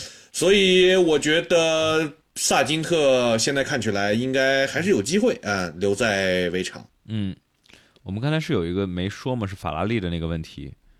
呃，这个 W W Jet F K L 的法拉利的组合的问题，我们刚才说了吗？还是没说？法拉利哪个组合的问题？哦，法拉利这样组合哦，跟当年迈凯伦的呃很像。呃，对对对，这位朋友刚才也是澄清了，说是呃老汉跟巴顿。哦，对我差差不多确实。那我们是刚刚就做做做过的，就做的就是这个对比嘛。啊，对，就是村，这不是村长。就是村长一开始说的对比嘛，对吧？啊，对我们这大家确实很像，对你说的没错，说的没错，对啊，就就是嘛，就是这个这里对比就是勒克莱尔，就像当年的老汉，天花板很高，但是像一一年那样的话，又又开的有时候很烂，对吧？有时候推太极限，老跟别人撞，老跟墙撞，老自己出失误，但是绝对速度很快。另外那位的话就平均更稳，但是也不菜啊，就像是塞恩斯，但我觉得塞恩斯可能不好，你跨不好跨时代评价，但我觉得可能没有像巴顿那么高的。水平，但也不也不菜啊，差不多就就这样。这边说巴顿和老汉班啊，对啊。P.S. 村长记不记得年初说有很哎，就我们刚才回了这位朋友的 super chat 非常多啊，感谢这位朋友非常多的支持。我们这个脑子一不好使，这位朋友就得多发几条了啊。这边同时感谢 Smith J J J 这位朋友的 super chat 说，二零二四上海啥时候开票有消息吗？什么时候到现场的观赛建议吗？这个大家就得关注虾哥了，估计对吧？嗯。嗯，目前还没有开票，但是这个票啊，我觉得第一时间买吧，别别等了。对，我觉得这个票得抢。嗯。啊，这个积压了三年，你看，就是那周杰伦上海要开连续四场演唱会，哎，他就是公布还没开始，就是公布了要有这个比呃演唱会还没开始售票就上热搜了。嗯。啊，虽然说这个 F 一的影响力没有这个呃这个这个这个周杰伦这么大哈，但是我觉得也就是二三十万张票，嗯啊，我觉得还是很好，很很容易被被抢完的。而且这几年啊，跟一九年最大的区别就是这个呃网红时代的带到到来嘛，大家就是很多的那种需要去做内容发照片的人，他会非常的呃要去抢这么一个国际盛世，对吧？而且肯定那种。世界三大体育盛事的这种 caption，又会在各个网络平台，对再次这个重现当年的辉煌啊！上一次这这事儿还是零四年提的呢，不知道哪位有才的记者把这个东西给编出来。现在我听一听这个世界三大，我就嗯，水平对对吧？就是哎，给大家普普及一个很有趣的知识。其实这种什么四大名著啊，什么什么什么什么三大什么，主要是四大这个系列都是民国的人，他们特喜欢搞这个归纳总结，都是那个时候搞出来的。四库全书啊，对你到现在为止也是老喜欢搞什么四大，对吧？四大会计师事务所是最标准的四大。嗯嗯。啊，OK，然后那个说，但是你也不能说是什么赛车员，就是本来赛车我们想让它普及和大众化，就是希望各种各样的人以各种各样各样的理由来了解。我觉得这一定是一件好事，千万不要有所谓的这种车迷的骄傲去这个歧视别人，这个是非常错误的。我们是一个非常包容的比赛。对，这 gatekeeping 中文应该怎么说？就是站岗。呃，守门儿。对对，就是就是 歧视歧视歧视外地人的感觉。对对，这是不对的。对对对，我觉得我们应该多。多多去，因为这是一项小众的运动嘛，然后我们是希望把这项运动去发扬光大，那肯定会需要有新人进来。那新人进来，他不可能一进来就是非常专业，就是什么都懂，对吧？会有大量的通过类似于 Drive to Survive，或者通过不知道会不会有，不知道会有多少会通过安慕希的广告啊，说哎周冠宇。周冠宇是啥啊？安慕希啊，通过这个进来，对，不知道会有多少是通过幺幺七对这个模拟器的测评一下入坑了 F 一的。我我我这个当时模拟器还卖卖出去过好几十套呢啊，这个链接里头，对，所以说厉害厉害，销售达人 啊。当时算了，这这这个这个不说另外哪个数据，就是说，我觉得也是号召一下各位粉丝们，不要觉得啊，他只是为了拍个照，或者只是为了。怎么样啊？来看比赛，我觉得来看比赛都是好事，都是支持 F 一或者赛车在中国。你不管是 F 一对吧，CEC 多来点对吧？CEC 这个看台那票可便宜多了啊，可以来去体验一下。对吧，村长？上次我们一块去的宁波，这个 GT 三赛车那咆哮、那轰鸣，那相当爽。你在屏幕前那是根本感觉不到。嗯，对，嗯，现场的刺激感还是很强的。对，像王像比如说王一博，对吧？王一博去跑摩托，我之前那个摩托 GP 的解说搭档是王一博他师傅，然后就说，对吧？那之前没人，就他们专业选手的比赛，那没几个人来看。王一博一来，哇，票得抢的啊！然后让大家赚钱，能赚钱就意味着能继续玩，能继续玩就意味着能有持续的大家喜欢的内容。所以说，不要觉得看不起明星来参加这些，对吧？不管是什么吴彦祖来跑跑跑比赛，王一博跑摩托，嗯，郭富城嘛，不是要去跑 CTCC 啊？对对对，郭富城的车开的非常不错，嗯。对，GT 赛车就是有钱都能练出来的东西。对，嗯，然后刚才有朋友问这个赛车手套啊，大家可以去去搜索无状态选手这位老哥，就是我们俩深圳还刚刚刚线下见了个面啊，就是他当时做过一期赛车手套的评测和横评推荐，大家可以去看看那期视频，我觉得还是挺挺不错的。嗯，OK，好，然后。吴彦祖、王一博开 GT 三，呃，就是怎么说呢？明星来，他们这个得还肯定是得练。假如是以太业余的水平的话，那肯定还是不行。但是就是说，假如他是以正常的水平，比如说之前王一博，我记得摩托车，因为那个时候我摩托车关注不多，但我记得听听李宗提，就是就还可以，啊，人练的还是蛮多的，也挺刻苦的，嗯，有有有点有点有点天赋的那种，属于。好，呃，我们刚才车摔了怎么办？当然是扔了。就是哦，可能是当时的梗吧。好，我们这边呃，感谢哦。最后说一下那个看台啊，上海的看台的话，我觉得十四、十五号弯比较不错。那块的话，一不是主看台，可能稍微便宜一点；二那块的话，大直道超车点，对吧？一点五公里长，直到后面的刹车点啊。当时一八年，对吧？维斯塔潘跟维特就是在这儿啊搞了一下。最后来呃，感谢 Super Max。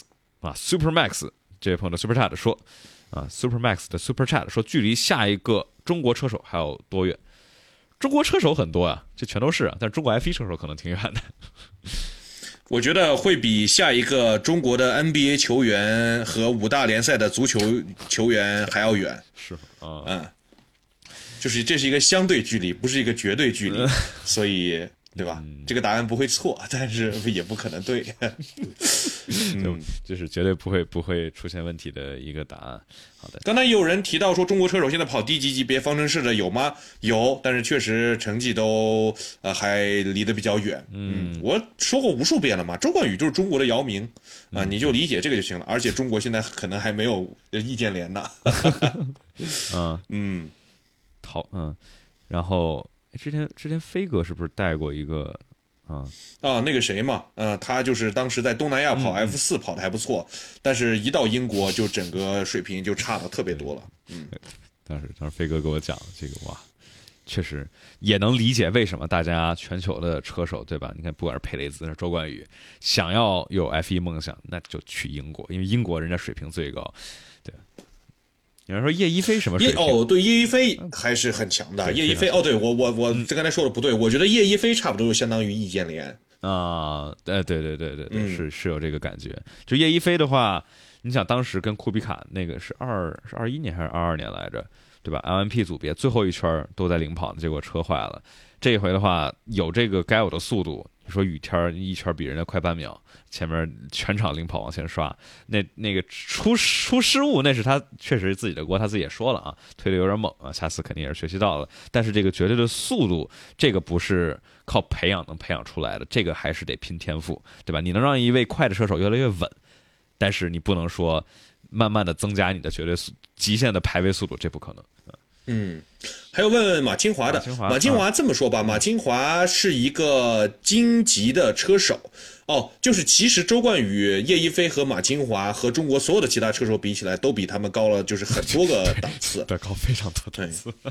但是马清华和叶一飞之间的对比，可能主要是就是叶一飞更年轻，然后跑的比赛会影响力相对来说更大一些。但是马清华在房车这个门门类里面，也是属于最顶级的实力了。对，你想跟房车里头这帮大大佬们，什么什么乌鲁西亚呀，然后呃都是同乌鲁西亚现在都是大佬级别的了。哎呀，这个确实。大圣啊，呃小杨对吧？跟小嗯杨来对比，小杨啊、比约克呀这些领克、三样他们的这种老车手嘛，然后来对比，然后包括其他的什么阿斯康纳呀、吉尔拉米什么之类的，能够斗得有来有回。包括上上上周吧，在阿根廷那个两个超车挺精彩的，相当于连续两周。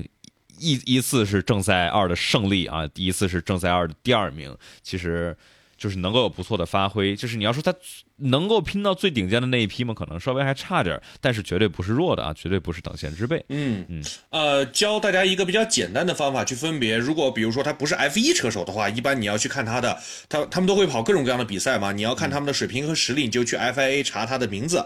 然后 FIA 的车手呢，专业车手分四个级别：白金、金、银、铜啊、就是这几个区分还是非常能够明显分出来车手的水平的。因为比如说你跑 WEC，你它这里面会规定你是啊、可以是什么两个白金带一个金，或者两个金带一个银这种，就是它会通过这个整个车手的实力体系来规定你这个车组需要怎么样的去啊、配合。所以说它是一个对于车手的实力的还是相对来说比较客观的界定。对，呃，耶飞要上铂金了吧？对，对他这个再不上白金就。嗯就属于玩弄规则，对，就他当时那银级其实就已经有点儿啊、因为人人比较强，然后这个评级比较低，然后这个说这个呃 FIA 的规呃评级认定就是你但凡取得了超级驾照的资格，你就是自动升到铂金了啊，就是你有开 F 1的资格的话，哎、等会儿，那小马哥当时但是周冠宇那哎那个超级驾照是后来才有的嘛？但周冠宇好像我记得上次在 FIA 的那个里面没有搜到，就是好多的 F 1车手他好像没有一个，但是大家可以去再 double check 一下。对对，可以帮我帮我确认一下，对，因为我记得之前我看到了一个，就是说，哎呃，F 一的车手应该是自动铂金的，所以有人说，好，我们刚才是不是还有呃，这个如何评价这个三个星儿？这是谁啊、三个星儿是啥？哦，他的意思是我们现在正在进行的这个环节叫做哦哦哦，如何评价这是谁谁谁历史地位？嗯 那天我看看待啊？徐英语搁那评什么“我爱我家”《武林外传》和什么？是那个乡村爱情故事的历史地位，因为这个就是 NBA 特别喜欢聊历史地位，足球也还行，但是足球因为人太多了，有时候聊不清楚。反正 NBA 就天天整这些。F 一 F 一也可以整整啊，反观杜兰特，嗯，主要主要是主要是咱咱咱可以这这味儿来说这个啊，没有。F 一的话，历史地位我觉得也很很多人来说嘛，对吧？就是什么啊，汉密尔顿，呃不，汉密尔顿一般好多人都觉得历史地位看不起他，就是呃什么舒马赫、塞纳，然后 James Clark 这种来来评级。有一个我觉得写的特别好的是叫 F1 Metrics，这老哥不更新了，是一位统计学的博士，他自己做了一个特别 elaborate、特别详啊，尽的，就是他最后写出来是 Jim Clark 历史第一是吧？不是，他更新了好几版，迭代了好几版，还发了两篇 paper。最后的话，他最新那一版应该是又变成了舒马赫第一，就是他那个是想尽可能的去分离开来车辆的性能，然后去抛开这种 DNF 啊造成的影响，更多的是利用车手跟车手之间的比较，然后包括年龄、天赋，然后加上这种时机啊，反正非常的详尽。而且他那个就是有些这种数学模型啊，你最后算下来，然后发现怎么詹姆斯亨特在前五，就感觉有点奇怪，对吧？就是不符合我们直观的感知。然后但是那个我.觉得，嗯，你评吧，历史前五赛车，给你来一个挖个坑，你先说挖个坑 F 一前五。前五，呃，舒马赫、Jim Clark，不，这前五不分先后啊，啊，你还不分先后，分的就是先后，你这还不先分先后分，先后有啥意思？真没，我觉得这是最没意思的，就是没有，就是历史，那就哎人家听的就是这个。说这分先后啊段单独好剪出去，可能是比我们平时做的那啊视频播放量都多。对，就应该来一个 clips 视频，对吧？对，我觉得这舒马嗯赫应该还是这个在、呃成绩上面、影响力上面还是最深远的。在呃第二名可能给到，哎呀，第二名好难，普罗斯特还是 Jim Clark 呢？Jim Clark 看你这便秘严重的。啊，你现在已经被骂惨了啊，你把塞纳给忘了。听说多塞纳少人说不行不行，车王是王，车神是神，对吧？所以说这个每次说舒马赫都是第一个跳出来是塞纳。啊。我我我对塞纳的评价，我觉得也就是在前五，但是哇，幺幺七看不起塞纳，来来来，赶紧给他扣帽子，扣帽子。对啊，我我排排排第四吧，把它排第四吧。然后第五的话。历史上可能维斯塔潘吧，我觉得维斯塔潘再开个五年，看看再拿个几冠的，排个排个第五。因为主要是舒马赫，他我觉得他的点就在于他。那汉密尔顿排第几？可能就排维斯塔潘后面一点儿。这是。好吧，对吧？嗯，这个对吧？嗯，比如维斯塔潘排个排个第五，汉密尔顿排个第六，差不多。然后阿隆索排个第七 啊。但是这个有点太太现代 centric 了，因为这个主要是咱们看看老的，还是有点有有一点远啊。大家可以好吧？你这个相当炸裂，相当炸裂。四四没三三强啊。老好，我来排一下，我觉得历史前五，历史前五就是截至目前为止，包含了他的水平，他的影响力。和这种各种各样的乱七八糟的传闻的结果哈，我觉得第一是舒马赫，嗯，呃，第二是塞纳，第三是汉密尔顿，第四是方吉奥，第五是，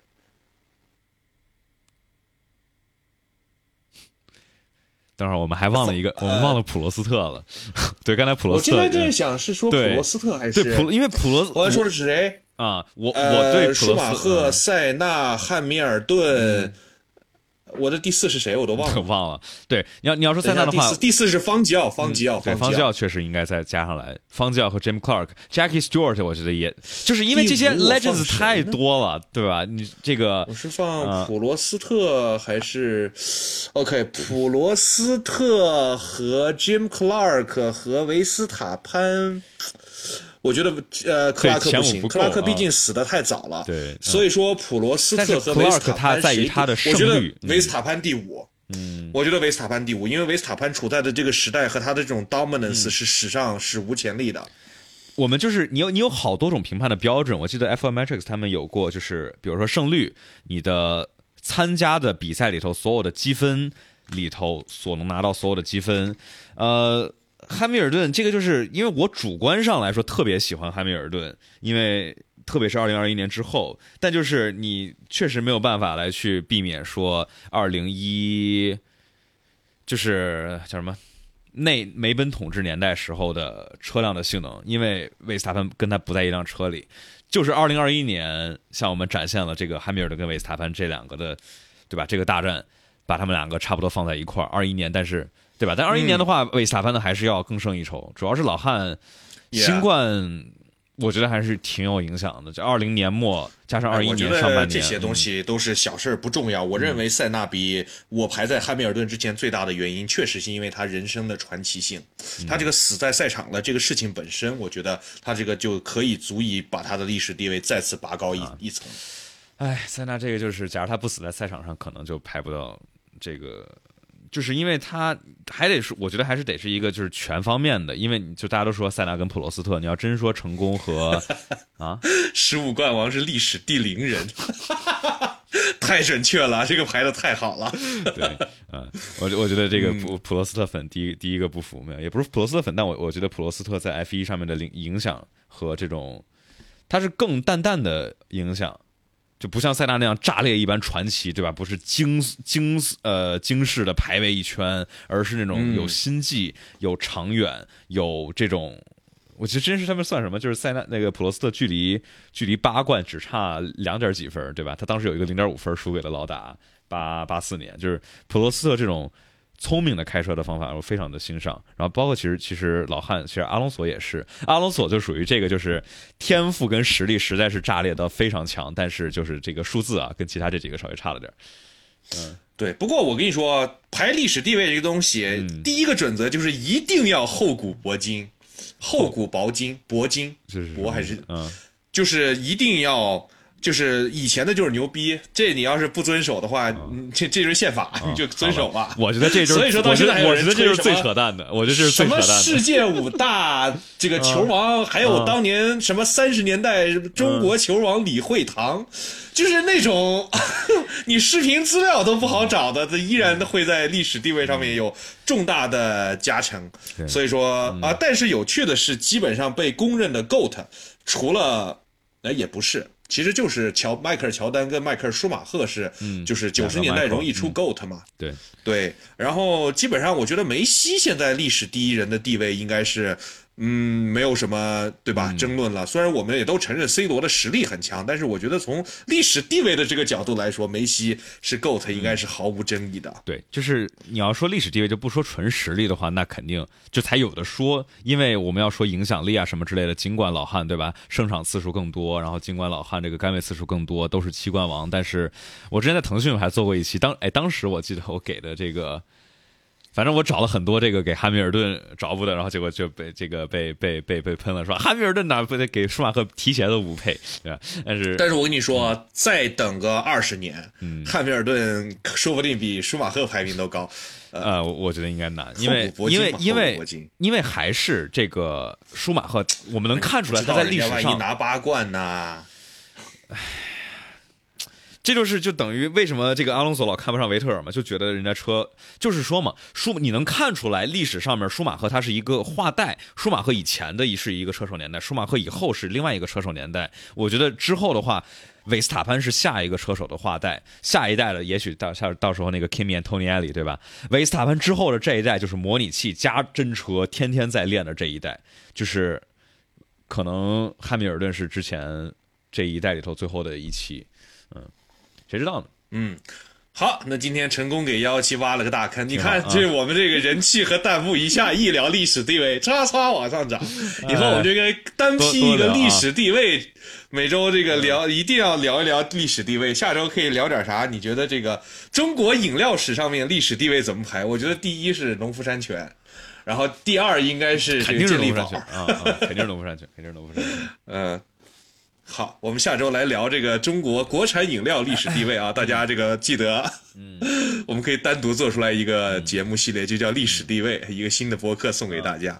对，然后刚才有人有人在那说嘛，就是之前对这哎这流浪密码其实挺好，但主要是 这这就是主要是我觉得这种聊这玩意儿巨无聊，但是流量好，哎哎就那个冰红茶，对，嗯。哦对冰红茶对同嗯哦，呃我不同意，我觉得农夫山泉之后，我我换了，我认为不是健力宝，我认为是绿茶，因为是我最喜欢喝的饮料。啊我最我最不喜欢喝绿茶，胖评分是吗？评我们我们可以给这个什么，比如说打我们个人这个最喜欢的四四款饮料，或者娃哈娃哈哈的啥东西呢？娃哈哈主要是它不是一一个产品，它很多的产品嘛。你是说矿泉水啊，还是 AD 钙奶呀、我觉得 AD 钙奶就可以给一个这种特特殊贡献奖，对吧？就像前两天那个梁朝伟在戛纳打拿的那个终身成就奖，这个我觉得可以给娃哈哈 AD 钙奶。梁朝伟跟 AD 钙奶的相似点一下被发现了。嗯，比较比较比较神奇啊！东方树叶，你和你爱喝东方树叶吗？我爱喝，我认为东方树叶是开启了东方树叶的历史地位，就跟舒马赫一样，开启了一个现代的这个品类的开端。而且当年大家都不看好，然后突然异军突起啊、然后达到了这个历史第一的地位。我觉得东方树叶代表了无糖茶饮在中国的第一次，嗯，这个盛行。好吧，我我觉得东方树叶就是比较就是正常，就是没啥特别好喝，也没啥难喝的。我我更还是更喜欢喝那个那个三得利的乌龙，就它更浓一点。我想喝哦，还有椰树排椰哦汁，对对对哇今天这这我这必须得他们那个广告招聘。啊，对三得利，这也是终身成就奖，这个可以相当于饮料界的这个成龙的地位，就是 饮料博主，嗯，东方代表了某一啊个系列和风格的一个最要佳的代表。啊我就我真觉得这种真的是流量密码，就是你让大家给给评论，因为都是非常主观的东西。然后你看，我看见有好多有人说这个三得利的乌龙茶好喝，有说三 乌龙茶难喝的，对吧？就是来能讨论起嗯来。但我我就觉得这种东西你你要硬分，就是各你喜欢啥都都好啊，就无所谓，没必要分。哎呀，现在不是让你就讲这公平公正，咱就要给出一个观点，对吧？你就不要害怕说自己喜欢或者不喜欢，啊。来个 top 十。哎，等会儿，这还有一个这个呃，感谢 Lucas 零八幺六啊，说明年银石什么时候开票？推荐位置。银石的推荐位置，就是我个人来讲，就是说斗的最精彩的肯定是 Lovefield Woodcourt 那一块儿，所以说就是呃六七八九六六七八 看台啊。常务复购的，啊，一些这个 semi political joke 送给大家。嗯，好的啊，五十一 G 弯，五十一 G 弯的话就一个弯，呃，也挺精彩，而且是非常高速的一个弯。但是你要看赛车走线，而且就是我一直觉得大家去看现场的话，一定要找一个精彩，而且但是速度慢一点的弯。那九号弯 Cops 一下就过去了，没啥可看的。我们下周可以搞一个这个可乐大战，大家是可可口可乐还是百事可哎，乐？来，大家把自己的这个自己喝哪款来那我们来看看是可口可乐多还是百事可乐多？对，你要你要是对吧？那个支发发弹幕来支持自己喜欢的公司啊。这个笑话，盐汽水，可口可口。哎呀，可口，哎呦，哎，说明什么你知道吗？说明我觉得我们的观众的平均年龄可能大一点，这是我个人的观察。我觉得我小时候更喜欢喝百事，然后长大了之后就更喜欢喝可口。我看见了四个百事可乐，剩下的全是可口。哇哦，哇哦，可口的比例这么高啊！嗯哇哦，对我我我我还有一个爱喝洁厕灵的，乱入了啊！崂 山可乐，呃崂山可乐啊，我日本生可乐。啊，哎，日本生可乐我上次喝了一个还还不错的，我我自己主要还是喝可口的零度，就是它那个安三蜜跟阿斯巴阿斯巴甜调的还是更符合我的口味 口大于。洁厕灵大于百事。谁要是当这个可乐区的 UP 主，真的有可能被刺杀哎！啊，对啊，不过你知道那个当时那个。呃，Pepsi 更多的是跟美国的大学来合作，反正当时我们学校整个校园里头全都是 Pepsi 的供应，就是所有的快餐店这种 fountain drink 加上所有的售后机全都是百事的饮料，所以说当时是被迫喝了四年的四年的百事的东西，嗯，幺七会发光我，觉得为啥会发光肯定？是支持。嗯，我那天听到有一个消息是说，是说在中国，其实雪碧的销量是到这两年才第一次被可乐，就是可口可乐超过的，很神奇。以前人们更喜欢喝雪碧，在中国。哎，是吗？好像啊，确实，在海外就很少，我海外就是喝了而且我还那天了解到嗯，七喜这个品类，我一直以为是百事旗下来对抗雪碧是吗？雪碧的，嗯但实际上七喜在美国是一个独立的品牌，然后百事代理了它在除了美国之外全球的市场的生意。嗯，对，还有还有 Mount Dew 啊，雪碧没有无糖，雪碧有啊，雪碧有那个白色的无糖，也有蓝色的那个无糖版本，白色的是呃加膳食纤维的。哦，Yeah，我记得当年周杰伦代言的是雪碧，刘翔代言的是可乐。那个他们可口的雪碧就是中国版的碳那个碳纤维的啊膳食纤维的雪碧，我 没有美国版的好喝，这个是我觉得特特别明显的一个区别。我之前问过几个朋友，也都是发现这样，就是中国版的那个白色的那个雪碧，跟美国版的味道不一样。但是健怡可乐跟零度可乐味道是一样的，这就挺神奇，不知道为啥，可能是配方不一样。嗯，嗯，确实，我记得很多人都说，呃，那个墨西哥的可口可乐会比美国的更好喝对，，它是因为他们是唯一一个还在用什么？是你跟我说的是吗？不是我跟你说的，就是 corn syrup 嘛，他们用的那个糖浆不一样，用的玉米啊，糖浆。对他们依然在用就是蔗糖来做可乐。嗯，好，碳纤维可乐。好，那我们最后还是成功绕回了赛车。那么感谢这周大家来看我们的这个意大利站的复盘啊。嗯那么我们在这个碳纤维可乐的这个话题之下，我们就结束本周的讨论了。好的，那今天的话也是感谢大家的支持。我们就大家想要想这个想加群的话，去私信我，然后会给大家发我们的加群指引啊、以及我们这这个上次其实也是说了啊，这个 Plan F 他们这个也是除了我们之外的在做 F 一的播客，大家感兴趣的话可以听去听三个小姐姐啊，这个觉得我们俩不够听的，可以去有三个小姐姐，她们差不多应该是周三、周四左右更，就是周二听完我们的了啊，对吧？然后周三还要再听听三个小姐姐，她们在喜马拉雅和小宇宙上面都有，叫做 Plan F，就是法拉利的那个 Plan F，大家可以去搜一下。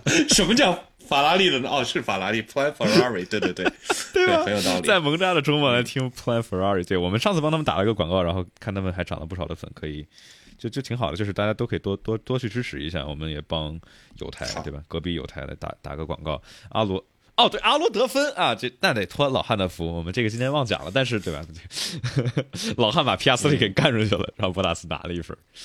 哎，这我们昨天说的是什么？是有人在下面留言说阿阿罗要拿分的话，我我直接吃屎。嗯，啊，对，然后被人家这个官博给挂了。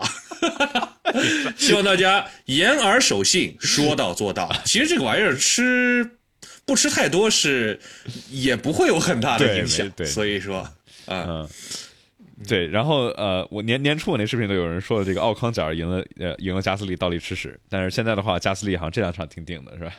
积分刚过去，嗯，嗯，这个倒立这确实不好弄，那个不好验。